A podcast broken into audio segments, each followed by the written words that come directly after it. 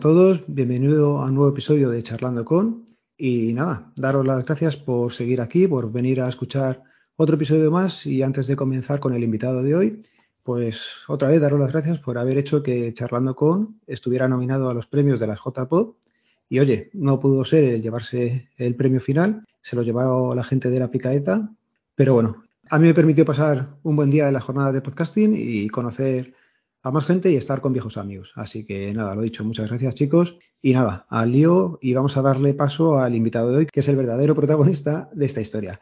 Se llama Alex Herrán y es un actor. Buenas, Alex. ¿Qué tal? ¿Qué tal, Alberto? Mira, ya te digo, cortado, porque voy a explicarlo. No conozco a Alex prácticamente de nada, de los 5 o 10 minutos que hemos intentado poner a funcionar los equipos nuestros antes de empezar a grabar y nos han presentado una persona que conocemos en común y cuéntame cómo llegas a ser actor y, te voy preguntando sobre la marcha. Venga, pues yo, yo voy hablando y tú me vas cortando y... y vamos hablando, venga. Porque es algo que tenemos los actores que nos gusta mucho hablar. Se supone que a los podcasters también, y ya te digo, y te estaba diciendo antes, me cuesta muchísimo, muchísimo arrancar. Te cuesta. Yo creo que es más lo que tú tienes, lo que tú te piensas que lo que es. Realmente no es, tan, no es tanto, Alberto. Yo creo que tú solo es el que te estás boicoteando a ti mismo. Pues seguramente. Pero no, no. Pues nada, yo. ¿Cómo llegas? ¿Por qué te da por ser actor o.? Pues mira, eh, yo con, con 16 años. Bueno, realmente no, con 16 no. Eh, mira, cuando era. Tendría unos 9 años, me pasó una cosa. Que es que estábamos en una piscina, ¿vale? Y yo me, subí a un, a un trampolín. Esta, bueno, había una piscina aquí en, bueno, que tenía un trampolín de tres alturas. Y lo típico, pues te tiras de la primera altura y te vas tirando. Pero venga, vas cogiendo valor y a la, a la segunda altura. ¡Wow! Venga, con miedo y lo conseguí. Y de esto que, venga, pues me vine muy arriba con nueve, diez añitos y me subí a la tercera altura. Y me asomé al, al trampolín y claro, cuando subí arriba, pues ya no me atrevía y que sí que no, entonces yo me asomaba al, trampolín y volvía para atrás. Me asomaba y volvía para atrás. ¿Qué pasó? Que empezó a acumularse mucha gente detrás de mí y no me atrevía. Pero, y si no me tiraba, la gente no se podía tirar.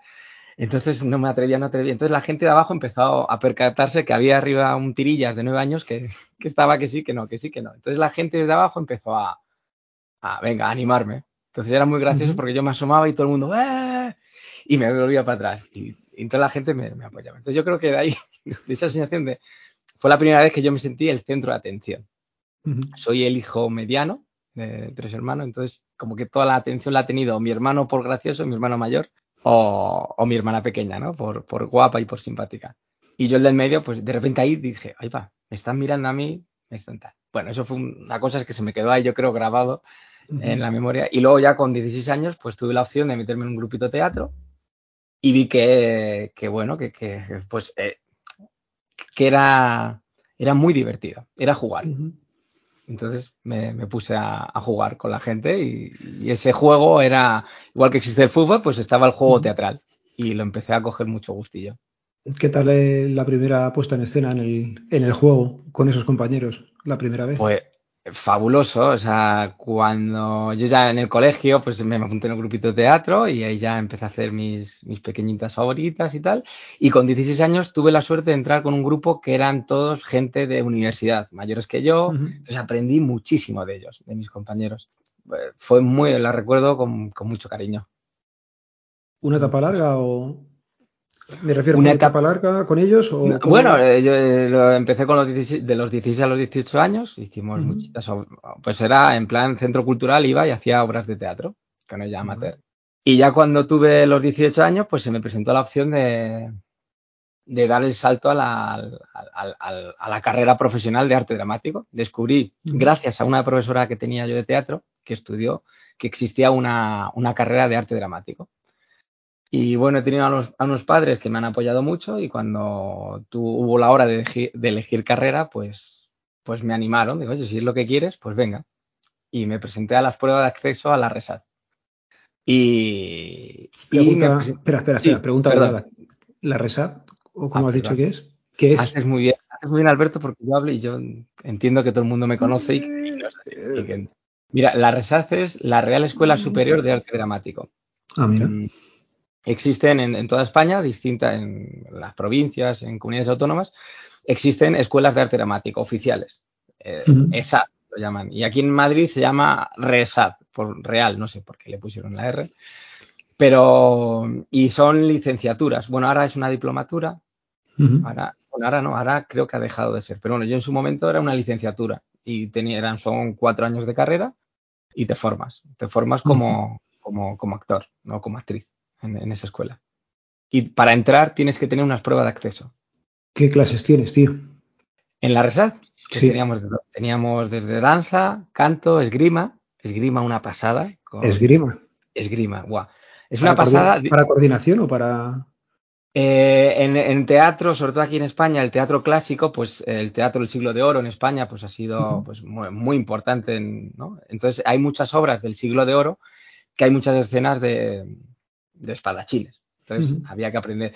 Y, y aparte porque te da una presencia en el escenario, te da un equilibrio y una, una coordinación que, que está muy bien. Y aquí en la Resat teníamos a Joaquín Campomanes, que era, bueno, un maestro de esgrima, campeón de esgrima, una persona, pues, muy atractiva, ¿no? Para, para enseñar. Y bueno, y teníamos esgrima, mimo, canto, eh, dramaturgia, dirección de escena, es muy, muy completa. ¿Dicción también o no?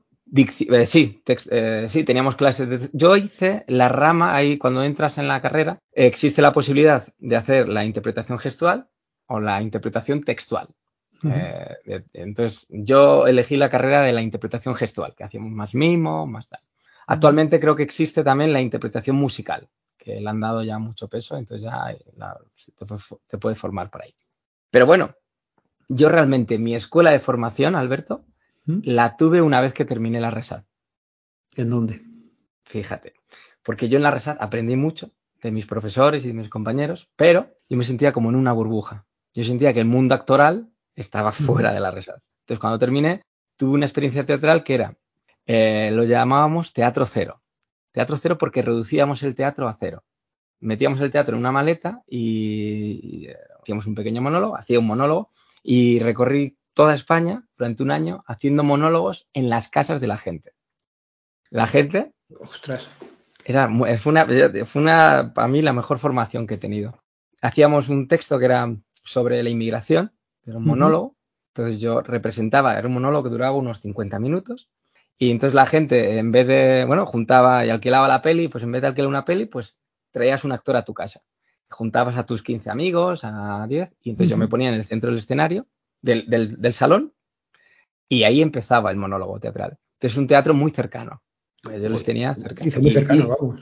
conseguíamos eh, pues a- acercar una realidad que era como el de la inmigración que estamos pas- vamos, que existe actualmente y que la gente está pasando tan mal pues a llevarlo y ponerlo sobre, sobre la mesa a través del teatro entonces luego se genera un diálogo y, y un encuentro entre las personas bueno esa, esa experiencia a mí me marcó fue muy muy interesante ¿No te da cosa meterte en una casa ajena así Sí. un poco? Porque entiendo que vas tú solo, no llevas a nadie Voy yo solo, voy yo solo con una maleta.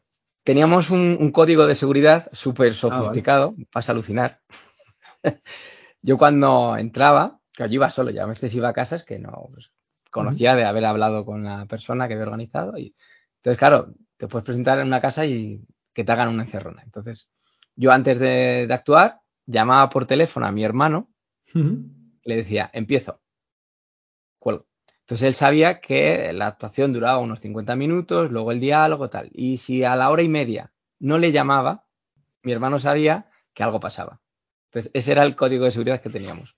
O sea que- Bueno, eh, nada, pero bueno, realmente nunca hubo. A veces se me olvidaba llamarle, entonces ya se ponía nervioso, pero bueno, no, no, no hubo ningún. Al contrario, la gente te abre sus, sus casas. De hecho, o sea, yo dormías en sus casas luego, o sea, que era. ¿Ah, sí? Nos hospedaban, sí, sí. Ostras, qué bueno. Fue una Teatro Cero, la verdad es que fue una experiencia muy, eh, muy enriquecedora. ¿Solamente un año o luego ya cambiaste a otra cosa? De- duró un año esa experiencia, que me fue nada más terminar la resad, me, me embarqué en eso. Eh, No tenía hijos, entonces yo me me embarqué. Y luego ya, pues ya que ya nos asentamos aquí en Madrid y monté una compañía de teatro con, con compañeros de la escuela. Yo estaba muy metido en el tema del teatro social, como en este, pues una compañía de teatro social, que actualmente sigue, que se llama La Rueda Teatro Social. Y esta compañía, pues acercábamos el teatro a, pues a, institutos, a centros de mayores, con una técnica que le llamamos teatro cero, perdón, teatro foro. Que surge en, Iberoamérica. Yo te voy contando, Alberto, y tú me cortas. ¿eh? Me parece súper interesante, así que por eso no te pues corto, tú sigue. Eh, teatro foro surgió en, Iberoamérica, en, Brasil. Eh, Paulo Freire fue el que lo, un poco, lo desarrolló con Teatro del Oprimido, una rama de teatro social. Bueno, eh, este hombre hacía un teatro em, en, pueblos donde, bueno, pues trataban distintas temáticas. Entonces, el público era un público muy vivo, muy que, pues que, le gritaba a los actores. Entonces, ellos representaban una, cuentan que un día representaron una escena en la cual em, una mujer descubría que su marido había sido, le había sido infiel durante mucho tiempo. Entonces la escena era que la mujer descubre la carta, entonces el marido llega a casa y la mujer le dice, mira lo que he descubierto, he descubierto una carta. Y el actor que hacía de marido, pues empieza a manipularla y dice, bueno, pero ha sido solo una vez, no volveré. ¿Cómo una vez? Hay más. Bueno, pero cariño, yo solo te quiero a ti. Ta, ta, ta, ta, ta. Entonces hacen la escena y esa escena acababa con que el actor que hacía de, marido, pues al final la, la, la, engañar y, y, venga, cariño, anda, vete a la cocina y hazme una tortilla. Entonces, termina, entonces el público que veía esa escena se, se enfadaba y decía, no, y entonces salía el director de la obra y decía, bueno, ¿cómo queréis que acabe? ¿Cómo, qué, tendría que haber hecho la mujer? Ah, pues entonces, em, pues mucha propuesta, pues que le grite. Venga, pues la actriz volvía a representarlo y la actriz le gritaba. Hasta que una vez una señora, al fondo del todo dicen, que empezó a decirle, no, que se lo diga muy clarito al marido que eso no se puede hacer. Ah, vale. Entonces la actriz volvía a la escena y la actriz le decía al, al señor, te digo muy clarito que no me puedes engañar. Y el actor decía, oh, sí, claro, bueno, tal, tienes razón, pero venga, vete a la cocina y hazme una mm. tortilla. Venga, señora, ¿es así como usted quería? Y la señora desde el fondo, no, no me habéis entendido. He dicho clarito, clarito. Bueno, vale, vamos a hacer una segunda vez, pero que la actriz volvió a repetirlo una segunda vez. Y el director le dijo, bueno, hazlo mucho más claro. Venga, vale, vale. Entonces, venga, acción. Cariño, he visto esta carta y te digo, muy clarito, pero claro, no, clarísimo que no me puedes engañar. El actor, bueno, cariño, sí, tienes razón. Bueno, yo ahora sí que lo he entendido de verdad, pero venga, vete a la cocina y dame una tortilla. Señora, lo hemos intentado, pero no funciona. No, no me entendéis. Se ponía cada vez más enfadado. Y, el director, y aquí surge Teatro For, aquí. El director se le ocurrió decir, bueno, pues, pues es que no, es que hazlo, es que no, no, no sabemos cómo hacerlo, hazlo tú. Y la señora dijo, ¿de verdad lo puedo hacer yo? Entonces era algo que no habían preparado. bueno, venga, vale. Entonces vino desde el fondo del escenario y dicen que según se acercaba, esa señora se hacía cada vez más grande, era gigante, una señora gigante. Se subió al escenario, la actriz dijo, ¿qué hago? No, no, déjale. Entonces le dejó la, ropa que llevaba la actriz, le dejó la ropa y el actor dijo, no, no, tú improvisa, venga. Entonces, venga, vale, acción. Y se ve que la señora se puso la, chaqueta de, de, mujer y empezó. Y nada más entrar el marido por la, por la puerta, la mujer le cogió del cuello y le hizo, le pegó, le hizo, te digo claro que no me engañes. ¡Pum! Y ahora te vas a la cocina y me. Y de esa experiencia fueron muy inteligentes y dijeron, oye, aquí hay algo, aquí el público no solo quiere opinar, quiere también actuar. Entonces el Teatro Foro da la opción, da la posibilidad a que el público tome la palabra y suba al escenario y eso que piensas, que muchas veces cambiamos el mundo desde, desde el bar, hablando, tomando unas cervezas con unos amigos, pues yo si fuese el presidente, no, pues el teatro te permite representarlo y ver opciones. Entonces nosotros esa herramienta la fuimos aplicando para tratar el tema de acoso escolar, por ejemplo, en institutos. Entonces eh, representamos una obra de teatro sobre acoso escolar y los chicos pues eh, realmente dialogaban con nosotros mediante el teatro, poniendo el cuerpo y tal. Entonces, pues Teatro Foro, La Rueda, pues ahí estuvimos durante, estuve pues mucho tiempo, mucho, pues seis años. Y aún sigue, y aún sigue La Rueda, aún sigue haciendo este tipo de, experiencias teatrales? Pues es una experiencia bastante enriquecedora en el caso de los chicos para explicar el tema del bullying, que es un problema. Sí, sí. Y para vosotros también, porque tenéis que pillar muchísimas tablas, entiendo. Viendo a la gente también, hay cosas totalmente improvisadas, tiene que ser un espectáculo muy bueno, que además nunca se va a repetir. Puedes llevarlo, pero como la gente va a ser diferente, la verdad es que tiene muy, muy buena pinta. ¿Estáis más con público infantil o habéis o es de todo? La, compañía de teatro de la Rueda nos destinamos a un público adolescente, adultos. Eh, hemos estado trabajando en distintas temáticas. Yo actualmente no estoy ya con ellos, ellos siguen a trabajar a tema de problemas de salud mental. si podéis investigar, está muy interesante. Y yo ahora he abandonado ya ese proyecto. Pasamos del teatro cero al teatro foro. ¿Y ahora en qué te has metido? Y ahora, ahora ya he cogido todas esas experiencias y he descubierto que, lo que hace teatro único es esa, que, es de verdad, que ocurre aquí en ahora. Entonces, yo me he dedicado a, un eh, a hacer teatro para público familiar, en el cual juego con la complicidad del público y lo reduzco al mundo del clown, al mundo del payaso, ¿no? Y he creado un espectáculo que es constantemente eh, romper la cuarta pared y jugar con el público. ¿no? Hago la excusa de la magia, eh, hago un espectáculo de magia, pero realmente no tengo ni idea de magia. Y eso es lo bonito. ¿Pero no tienes ni idea de verdad? No tengo ni idea de magia. Yo soy payaso. Vale. Entonces, yo, bueno, he descubierto tres, cuatro trucos y lo bonito de esto que he descubierto el mayor truco de todos. Y es que el público, cuando está en un escenario y conecta con el actor que está ahí delante, esa es la magia. y, hay una complicidad y juega conmigo. Y entonces es un espectáculo de magia, realmente hay magia, realmente el público se sorprende, dice, ah, no me lo esperaba. Pero es distinto a cualquier otro espectáculo de magia que puedas ver, porque realmente yo no soy mago. ¿Qué tiempo llevas con, con ese espectáculo? Pues este espectáculo ya lleva, eh, llevo muchos años con él, porque a lo largo de todo este, de, todo este periplo que te he ido contando, yo, desde, yo de hecho la carrera, eh, me pagaba la carrera haciendo la, BBC, que la llaman, eh, bodas, bautizos y comuniones, actuando en, pues, en, bodas, en comuniones, y, hacía pues lo que era el germen de este espectáculo. Entonces yo llevo muchos años, lo cual que ya profesionalizado llevo como cinco años ya con, con este espectáculo y desde hace, desde agosto de este año, estoy en los teatros Luchana, ya con este espectáculo ya en, perfectas condiciones. O sea que todavía pueden ir a verte a los teatros Luchana. No es que puedan, es que deben venir a verme. estoy en los teatros Luchana, para el que quiera venir y, jugar conmigo, eh, los sábados por la mañana a las once y cuarto, en, la sala 4. Con, un el espectáculo se llama A la Casin. A la Casin es el espectáculo. ¿Hasta cuándo pueden ir? Pues mira, eh, iba a estar hasta el 1 de noviembre. Eh, empecé en agosto y me hicieron esto todos los sábados hasta el 1 de noviembre, pero eh, tan mal no lo he debido hacer, al contrario, está gustando, entonces me, han prorrogado, me han ampliado y estoy hasta el 10 de diciembre y con opciones de seguir. O sea que fenomenal, tío. Fenomenal, está, funcionando muy bien, la gente está, muy contenta y... Vale.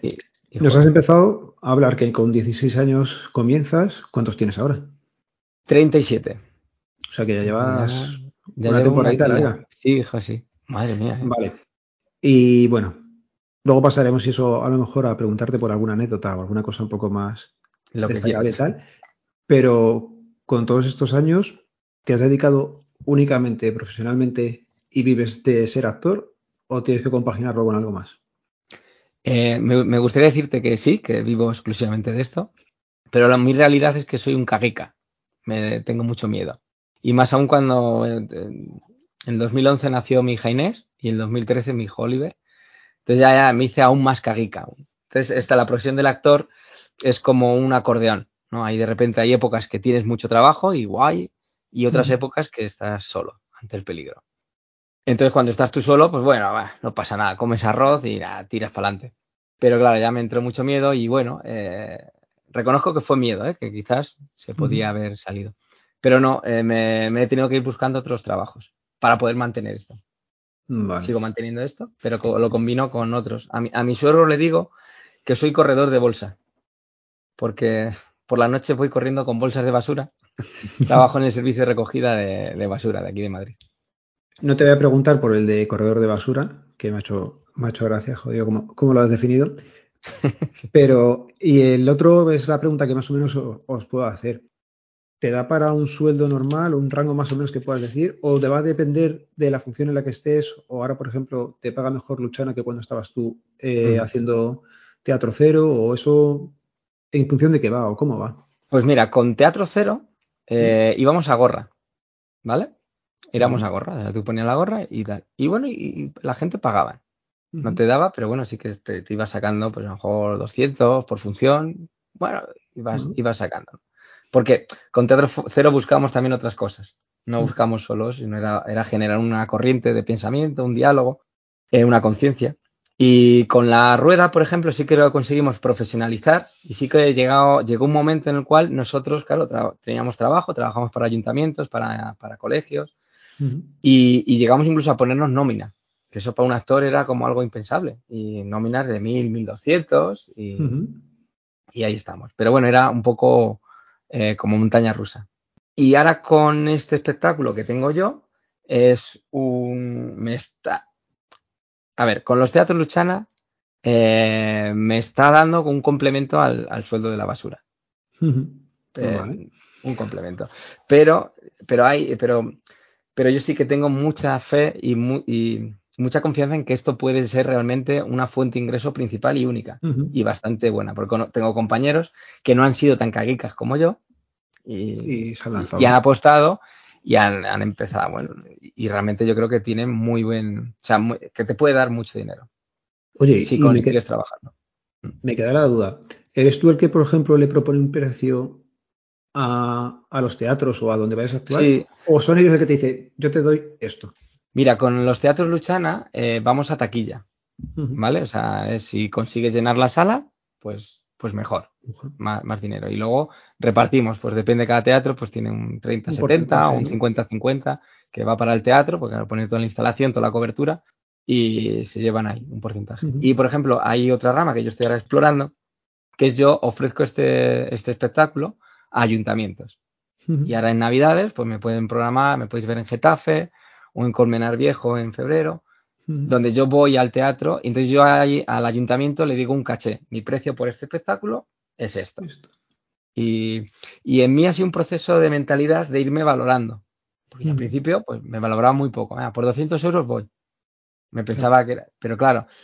Y te das cuenta que no, que esto realmente no son 200. Esto es mucho, es llevar aquí, porque lo que consigues es, es, es algo que no hay otro producto que te lo pueda ofrecer. Lo que yo consigo con mi espectáculo Mm, eh, habrá otros espectáculos que también se acerquen, pero lo que yo consigo, la complicidad, el juego, la, ilusión que se genera ahí, pues no hay una peli que te lo pueda provocar. Mm. decía un gran payaso, eh, Chacobachi, es que decía, decía algo así, bueno, Chacobachi, no recuerdo si es Chacobachi, se lo vi a Chacobachi, pero no recuerdo. Bueno, es un payaso. Decía, tú puedes ir al mercado, coger una cebolla, partirla por la mitad, ponértela en los ojos y al poco de los 5 segundos o 10 empezará a caerte una lágrima del ojo. Vale, pero ¿qué hortaliza te puede hacer reír? Lo que nosotros hacemos con, el teatro, con el espectáculo, pues es, muy valioso. ¿no? O sea, es, cultura, es generar encuentro entre la gente. Entonces eh, me di cuenta que eso hay que valorarlo y que lleva un trabajo detrás. Entonces, bueno, estoy en ese proceso de valorarme y decir, bueno, este es mi trabajo. Y, y descubro que cuanto más me valoro, mejor me va. O sea, que sí, sí. Que, y más te llaman. Pues, pues, ese proceso yo creo que se lo escuchaba más gente y empiezas a hacer eh, propuestas o tú le vas poniendo o te van llegando ofertas, ¿no? Y como que tienen que rechazarte la mitad, escuché yo. ¿Sabes? Como si tú pones el precio tuyo muy bajo y te las aceptan todas, no te estás valorando lo suficiente. Correcto. Entonces, pues sí. sí. Pues, eh, o sea, en mi profesión, tirar, eh, competir por precios es, cavarte la tumba. Porque dices, ah, si esto vale tan poco es que será malo. Y al contrario, si me valoro y digo, no, es que esto vale esto, el, programador dice, oye, que esto tiene que valer. Lo que hablábamos antes eh, sería lo del síndrome del impostor. Sí. Eso sería esto. ¿Tú en eso te pasa o te da. Claro, es que tú tienes que decir, tengo que ponerle un precio a lo que voy a hacer. Y es que yo creo que, o a mí me saldría el, lo que dices tú, empezar a ponerlo bajo. Sí, sí, sí, sí. Fíjate, en, mi caso, con, un programador aquí en Getafe, me pasó que yo iba con ese síndrome del, impostor y me temblaba la voz cuando yo le decía el presupuesto. Yo le dije una cantidad y el hombre me dijo, mm, no porque te he visto, he visto tu espectáculo y no me puedes decir ese precio. Digo, vaya, hombre, ya, me va a decir que lo tire. Y me lo duplicó. Dijo, no, tío, tú tienes que, vale más tuve la suerte de dar con una persona con sensibilidad y con, con esa confianza, ¿no? De decir, no, no, es que es, y conoce, es una persona que conoce el mercado y sabe, y dice, no, es que esto vale el doble de lo que tú me estás proponiendo. Curioso, tío. Pues sí, sí, el síndrome del impostor lo, he tenido, lo sigo teniendo y, lucho con él. ¿Te pones nervioso todavía antes de las actuaciones o no? mi trabajo como actor es que no se note. Que, no se note, pero sí. Y cuando lo noto, digo, bien. Bien porque em, pasa una cosa, y es que cuando tú actúas con una obra de teatro que ya la tienes muy dominada, eh, corres el riesgo de mecanizarlo ya sabes por dónde vas a pasar, ya sabes en qué momento se van a reír. Mm. Entonces, eh, cuando te entran nervios y dices, ah, bien, bien porque, porque no me puedo relajar, ¿no? Y cuando vas muy, mm. muy seguro y tal, pues tienes lo peor de esto es mecanizar, porque el teatro es, es, un, arte en directo, pasa aquí y ahora. Y, la lo que función no va a ser igual. Claro, de hecho, en, eh, hace dos funciones Estábamos actuando en la función y cuando llevamos 10 minutos, pues entró una persona. Entre el público entran por detrás ahí sin que se nada. Entonces, claro, yo, yo lo vi. Lo vi yo y lo vio todo el público. Entonces, ahí tenía dos opciones, eh, pasarlo por alto o decir, no, no, ojo, ¿qué está pasando esto en directo? No pasó nada. Yo le cogí y le, incorporé en la obra y le dije, no te preocupes, como llevamos 10 minutos, yo te lo voy a contar todo lo que hemos hecho, ¿vale? Para que no te pierdas. Entonces, repasé los 10 minutos de función se lo hice a él y al resto del público eh, en, cámara rápido. Entonces descubrí que ese era un gap buenísimo. Buenísimo porque la gente, claro, ya sabía lo que iba a hacer y se reían y, el técnico de luces me acompañó y ahora estoy deseando que llegue siempre alguien tarde para poder hacerlo. ¿Teléfonos móviles se siguen oyendo? Em, en los teatros Luchana no, la gente es bastante respetuosa y no, y no. Eh, cuando actúo en calle, actúo bastante en calle y, sí, igual, teléfonos móviles, hablar por teléfono, pues eso, es normal, ¿no? Y bueno, ahí, ahí tienes la, mano de, de, coger y, sacar la conversación, ¿no? Mi espectáculo te permite también eso, ese, juego con el público de, ¿estás llamando? Venga, vamos a hablar todos con él. Vale. Oye, ¿y en casa qué tal los peques? ¿Cómo se lo toman? Porque claro, no todos tienen un padre actor y le pueden ir a ver. Fíjate, pues mis hijos ya están un poco atragantados. Les veo ya que cuando venga, eh, o sea, han venido mucho conmigo a teatro, han visto mucho teatro, pero lo de cuchillo de, de ¿no? De, ¿Mm? cuchillo de, palo, en casa de, Pues aquí, aquí pasa, ¿no? Mi hijo de repente, no, no, futbolista a tope, le encanta el fútbol, que es como, ¿dónde te ha salido eso? Yo no sé. Y, y, cuando le digo al teatro, dice, oh, qué rollo, luego viene y disfruta y son muy buen público porque saben, saben qué mirar y tal. Y bueno, yo con ellos ahora estoy desarrollando eh, mi, mi, faceta de contador de cuentos. Y lo estoy haciendo con, con una cosa que, que, es contarles cuentos y todas las noches les cuento un cuento, ¿no? Para, para irles a acostar. Y de ahí...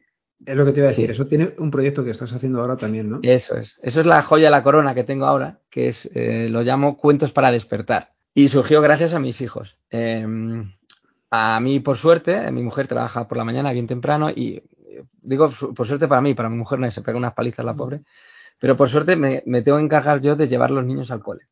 Entonces, eh, me pasa una cosa, que ellos los, eh, les cuesta muchísimo levantarse. Han salido al padre y les cuesta levantarse. Eh, los sábados no, los sábados se levantan muy pronto, pero los lunes por la mañana, para cuando les despierto, pues les cuesta. Entonces, pues bueno, pues empieza con caraña, con levanta la persiana poco a poco, le pones una lucecita, venga cariño, a levantarse, nada, ni caso, venga, vale, me pongo una un poco muy chiquita, venga, oye, ya vamos, venga, pongo más luz, venga, vamos, hay que despertarse, venga, voy subiendo la voz, venga, vamos a despertarnos, venga chicos, que ya, eh, ya, ya lleva ya 10 minutos, y no, venga, pap, entonces ya, eso va subiendo, subiendo, empiezas a dar palmas, empiezas a gritar, ya te enfadas, y esta experiencia de despertarles me, me pasaba a mí y al resto de compañeros. Acabas de describir mis mañanas. Vale, perfecto. Te pasa a ti, me pasa a mí y descubrí que a todos nos pasa. Entonces yo dije, yo soy actor, voy a intentar aprovecharlo. Porque ya te digo, agua, probé todo, agua fría. De todo. Entonces eh, yo grabé por la noche un cuento y por la mañana lo que hice fue, puse una pequeña luz y les puse el móvil al lado. Ellos dos dormían en la misma habitación y les puse el móvil y no dije nada. Le di al play y sonó el cuento. Y cuando terminó el cuento, ya estaban despiertos. Dije, wow, ha funcionado. Se lo, dije, se lo dije en el cole, se lo dije a otros papás y otras mamás, se les pasé el audio y también les funcionaba. Entonces ahí yo dije, bueno, esto puede ser, en vez de cuentos para dormir, cuentos para despertar. Y entonces voy grabando cuentos y los voy subiendo para que quien quiera pueda tener esos cuentos que te ayuden a despertar. Duran, pues eso, el proceso para despertarse, entre 5 o 7 minutillos y acaban pues con música alegre para que acaben de despertar. Y, y, eso es la joya, la corona que tengo ahora mismo. La idea es buenísima. Sí, no, es una necesidad que todos tenemos. Y... La otra vertiente sí que la conocía. Yo te cuento, tengo, o sea, también he escuchado muchísimo podcast, lógicamente, y yo conocía el de cuentos para irse a dormir, que era un padre con su hija y era el padre contándole el cuento a la niña. Empezaban con cuentos populares, luego ya empezaban con cuentos frikis de Star Wars, y tal, y, y, la verdad es que muy bien, porque la niña también leía algo, o decía frases, o hacía preguntas que eran buenísimas porque empezaba muy pequeño, pero esta faceta o este modelo es diferente y la verdad es que está bien pensado también. Lo único que si están dormidos no se enteran de nada. Claro, esa es la gracia. Eh, oyen la voz, ellos van oyendo que pasa algo aquí, y de, oye rara, eh, de repente una música, un tal, entonces poco a poco van. Luego cuando terminan, ya en el desayuno, venga, te lo pongo que no, que no, que no estás enterado. Claro, dicen que los cuentos sirven para dormir a los niños y para despertar a los adultos.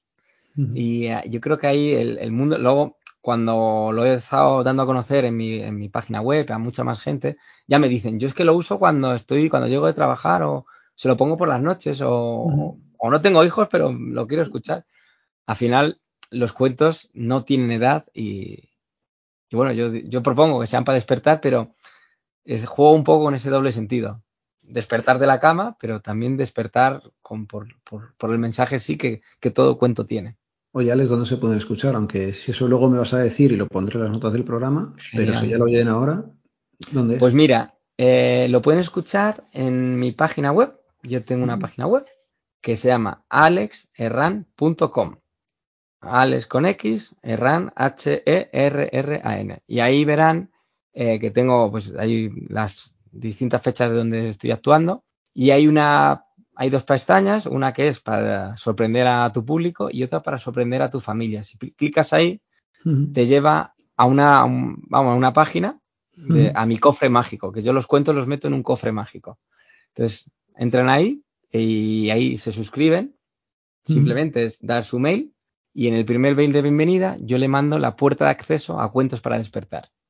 Qué bueno. Y ya está. Y de hecho, estoy instalando informáticamente, creo que lo he medio conseguido, que cuando tú entras a ese enlace que yo te mando de bienvenida por haberte suscrito, eh, si tú entras desde el móvil, te debería salir un mensaje que te diga, ¿quieres poner esto en tu en la pantalla de inicio del móvil? Le das a que sí y lo tienes como una especie de app y lo tienes ahí todos los cuentos que voy subiendo. Te y sale. en estos cuentos y te sale, y te sale. No, no, digo que te sale, que sale, que entraba antes y te decía que si querías ponerlo en la pantalla de inicio. Ahí te, ah, te ha salido. Sí. O sea, que bien, ha funcionado. Sí, vale. ha funcionado, ha funcionado. pues ahí, ahí tienen, ahí tienen los cuentos, Alex Serran, se suscriben y se suscriben a mi cofre mágico y, y, van a escuchar pues los distintos cuentos que voy subiendo. Eh, esto lo bonito, yo, yo, Alberto sigo hablando hasta que me cortes. Tú sigue. Yo sigo, vale. ¿Qué pasó con esto de los cuentos expertos? Que bueno, que empezó, lo, empezaron a escucharlo bastantes niños y hubo una niña que dijo, yo quiero escribir un cuento. Ah, mira. Entonces, esta niña con 10 años, a través del papá, me hizo llegar el cuento. Y mira, he escrito este cuento, lo he escrito yo. Y me pareció una, una preciosidad. Y, y, me, y, quería que yo lo narrase. Y dije, pues yo, yo encantado de narrarlo. Y, y, se llama Una tarde lluviosa y lo podéis encontrar ahí en, en esto. Y, y, es un cuento escrito por una niña de 10 años. Lo narro yo con ayuda de grandes actores. Está mi hijo Oliver, mi hija Inés, mi mujer, eh, mi, mis sobrinos. Ahí meto ya a, a actores y a todo. Sí, sí, sí. Joder, pues, fenomenal la idea, tío. La idea es, es muy buena. Sí, muy buena. la idea es ir creciendo, ir, ir, un poco ir haciendo como una especie de Netflix, una plataforma de cuentos donde la gente pueda uh -huh. ir, ir esto. En un primer momento lo subí a plataformas como Spotify, uh -huh. pero luego dije, no, quiero que... Que sean tuyos. Que sean míos, sí, porque es una forma de dar a conocer mi trabajo. Porque uh -huh. yo con, cuando tú me das el mail, yo te doy acceso y lo que hago es completamente gratuito. Y lo que yo hago con, con tu mail es que te voy informando cuando, por si acaso, aparte de escucharlos, los quieres ver en directo. Y por si actúo en una biblioteca y te pilla de paso, o por si quieres venirte a los teatros Luchana, o por si quieres venirte a Getafe cuando actúe, o Colmenar, uh -huh. por irte dando ese, ese boletín. mucha gente de mi gremio de actores están con las redes sociales a tope. A mí es algo que estoy intentando, pero bueno, soy bastante torpón, me da, aunque no lo parezca, me da bastante apuro el tema de, exponerme a una cámara. me, da apurillo, no sé, no, no, tengo esa destreza. Y entonces con las redes sociales pues voy más torpe. Es algo que tengo que ir puliendo, pero quisiera con el boletín de noticias, he descubierto que es una herramienta muy potente. Yo escribo y escribo de forma persuasiva, te cuento cuentos con esta, no es que no es que te vaya a dar publicidad sin más, sino que simplemente yo te voy a informar, vas a aprender de, ese mail que te voy a mandar, vas a aprender algo, vas a entretenerte y vas a sacar algo de ahí. ¿Mandas muchos mails eh, de cantidad o no? Pues mira, eh, en plan, me voy a abrumar y, me voy a dar de baja de la, de la lista. Sí, de, hecho, de hecho es algo que yo invito a hacer. Es decir, yo constantemente estoy invitando de que si te soy pesado, que esto es gratis, que los cuentos lo vas a, aunque te des de baja, los cuentos lo vas a tener, Em, que te des de baja, que no hay ningún problema. Y mi intención, mi objetivo es ser capaz de mandar un mail diario. Eh, no soy capaz, pero casi. Y créeme que la gente casi que cuando no escribo lo echa de menos. Porque no son mail de publicidad, son mail que tienen miga, que tienen mensaje. Y, esto es libre, o sea, hay que decir, esto es gratuito, te puedes apuntar gratis, te puedes dar de baja gratis, no hay ningún problema. De hecho, yo celebro las bajas. Cuando hay una baja, digo, bien, está funcionando. Y de hecho, esta lista está creciendo cada vez más. Y he descubierto que es una forma de comunicación muchísimo más potente que las redes sociales. Porque a mí en las redes sociales me permite mantener una foto, decir, tú en tal sitio, punto. Pero yo con el mail te explico qué es lo que pretendo con un espectáculo, te explico qué es lo que hay detrás, te, puedo llevar de la mano a, descubrir qué hay detrás de las bambalinas con el mail. ¿Y te preguntan cosas o no? Sí, eh, me, mucha eh, gente eh, me contesta, me dice que pues, pues, lo que le ha parecido el mail, oye, pues sí, me, ha gustado. Escribí hace, hace un tiempo uno que provocó bastantes reacciones, que era uno que era, que se llamaba No cumplas tus sueños. Entonces al principio chocaba mucho, ¿cómo que no cumplas tus sueños y tienes tal? Entonces les contaba la experiencia que tuve en, en la actuación, que cuando terminamos de actuar conocí una persona muy, muy impresionante, que me impresionó bastante. Era una, cuando salimos de actuar en los teatros Luchana hay una plaza, la Plaza de la Vida, hay muchos bares, y vino familiares, amigos, y nos fuimos luego pues, a tomar algo. Y al final comimos y bueno, estábamos muy a gusto porque podía estar tomando algo en la terracita y los niños podían estar jugando.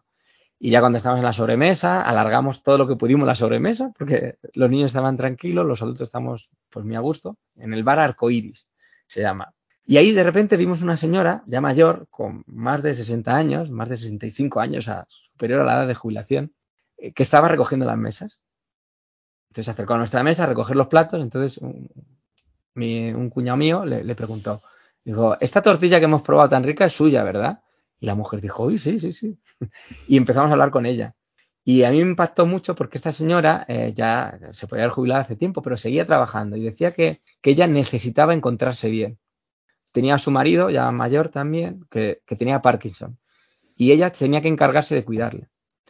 Y al contrario de lo que pareciese, era una persona que se veía súper feliz, porque sentía que el trabajo, el trabajar ahí en el bar, le daba vida. O sea, ella trabajaba porque le hacía sentirse bien.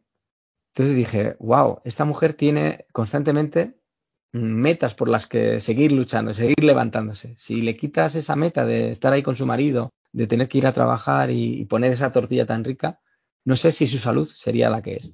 Mm. De hecho, mi padre, que estaba con nosotros, yo claro, mi padre es una persona que se ha jubilado ya hace ya bastantes años y es una persona súper activa. Está en mogollón de fregados, eh, está formándose constantemente y veo que de salud está cada vez mejor. El hecho de tener un objetivo, una meta, un sueño, te hace eh, ir a por él, moverte, seguirlo. Digo, no consigas tus sueños porque si lo consigues no te mueves. Lo importante de un sueño es que te hace moverte, ¿no? Entonces, ese mail que yo mandé, expliqué esto bien, tal, pues provocó mucha, mucha gente que decía, estoy de acuerdo, me, has emocionado, tal, funciona. Y sobre todo lo que hago es venderte, por así decirlo. Lo que te estoy vendiendo es mi espectáculo. O mis cuentos. Cuando publico un cuento, yo lo anuncio ahí. Y en Instagram a lo mejor lo anuncio, pero no, mm. no es mi prioridad. Mi prioridad es las personas que están en esa lista de suscriptores. Oye, en tantos años de, actuaciones, ¿alguna anécdota, alguna cosilla así que, te haya quedado más marcada? Eh, wow. de, de, de recientemente ahora, es que me viene a la cabeza, en los teatros Luchana, en directo se me rompió una zapatilla. ¿Se rompió el cordón o, la zapatilla? No, no, directamente la suela. empezó a hablar. se me pegó y empezó a hablar en directo. Em, lo incorporaste a, la actuación. Sí, claro, no, no es una forma de no evitarlo. La gente, entonces ya al final acabé descalzo. que hay que, hay que darle foco a esto que, que está ahí. Y bueno, con, el teatro foro, este instituto, hemos, hemos tenido lecciones magistrales de los chavales. nosotros llegamos y nos decían, uy, este grupo es, actuáis para primero A o para segundo A. Es buenísimo, es buenísimo y luego íbamos y vais a actuar para, para segundo D. son, bueno, es que los pobres están muy mal, tal, Y de repente actuamos para ellos y eran los que te daban las lecciones de vida, salían y veías que tenían una necesidad de, de, de, expresarse y decir lo que tenían, ¿no? a mí eso me marcó, esa, verles a ellos me, me basta.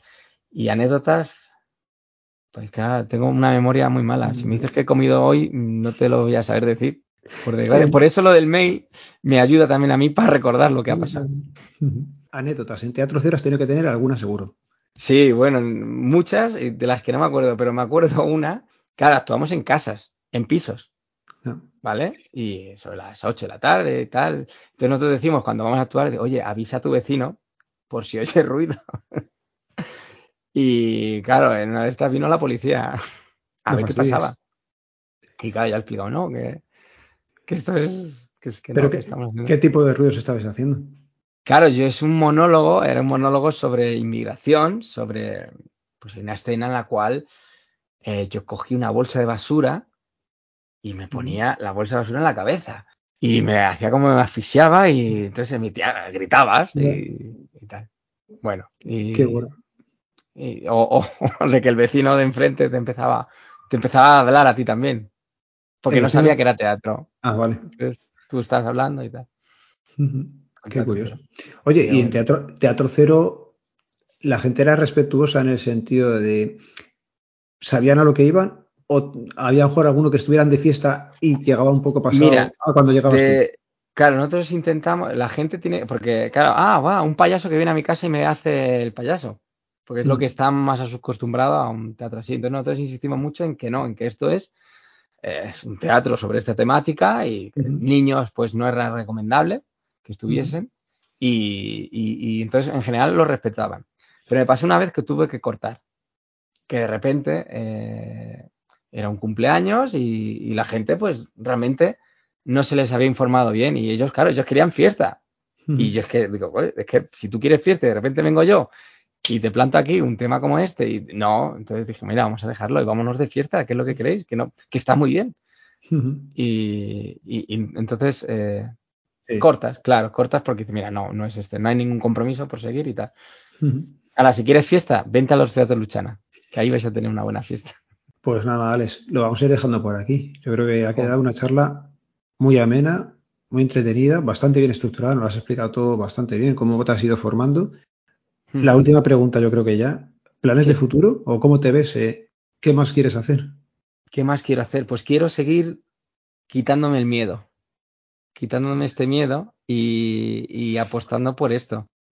Eh, no para conseguirlo, sino para, para hacer como hace mi padre, para hacer como hace esa señora, para seguir luchando, para seguir moviéndome. Entonces yo quiero luchar por esto, de mi, vocación de, de, conectar con el público mediante el teatro, pues seguir, seguir actuando y, tengo en mente crear un nuevo espectáculo eh, mejorado de lo que tengo ya, pues hacer un nuevo espectáculo. Eh, tengo en mente que esto de los cuentos pues, vaya creciendo cada vez más, con más colaboraciones, que la gente pueda también mandarme sus propuestas o incluso, bueno, ir creciendo en esta línea. Pues muchísimas gracias, Alex, por haberte pasado. Nos enteraremos del nuevo proyecto a través de la, de la newsletter del correo. Correcto, ahí voy a estar. alexerran.com con H, es que es complicado mi apellido. ¿eh? Sí, sí, porque tienes que deletrearlo bien, pero vamos. Vale, un truco, un truco, pero no quiero. Es cofremágico.es también me encuentras. Vale. no es Alex con X, Erran, H-E-R-R-A-N, acabado en N.com. Oye, pues lo he dicho. Muchísimas gracias por pasarte por aquí. Pues Gracias a ti, Alberto. La verdad es que me he sentido súper a gusto. Super... se ha pasado pues unos 45 minutos más o menos en nada. Y ya digo, nos has explicado bastante. No sabía yo que había una, una carrera como tal y que podías elegir rama. Me ha parecido sí, sí. súper curioso. Lo del teatro cero, impresionante. Eso... Hay que retomarlo eso alguna vez, porque es una experiencia, fue una experiencia súper chula. Eh, que bueno, no solo yo como actor, había muchos otros actores que hacían eh, este, esta experiencia. Pues nada. Oye, lo he dicho, muchas gracias y aquí cuando quieras puedes volver, ¿vale? Pues nada, Alberto, muchísimas gracias por todo tu trabajo, que está muy bien. Venga, hasta ahora.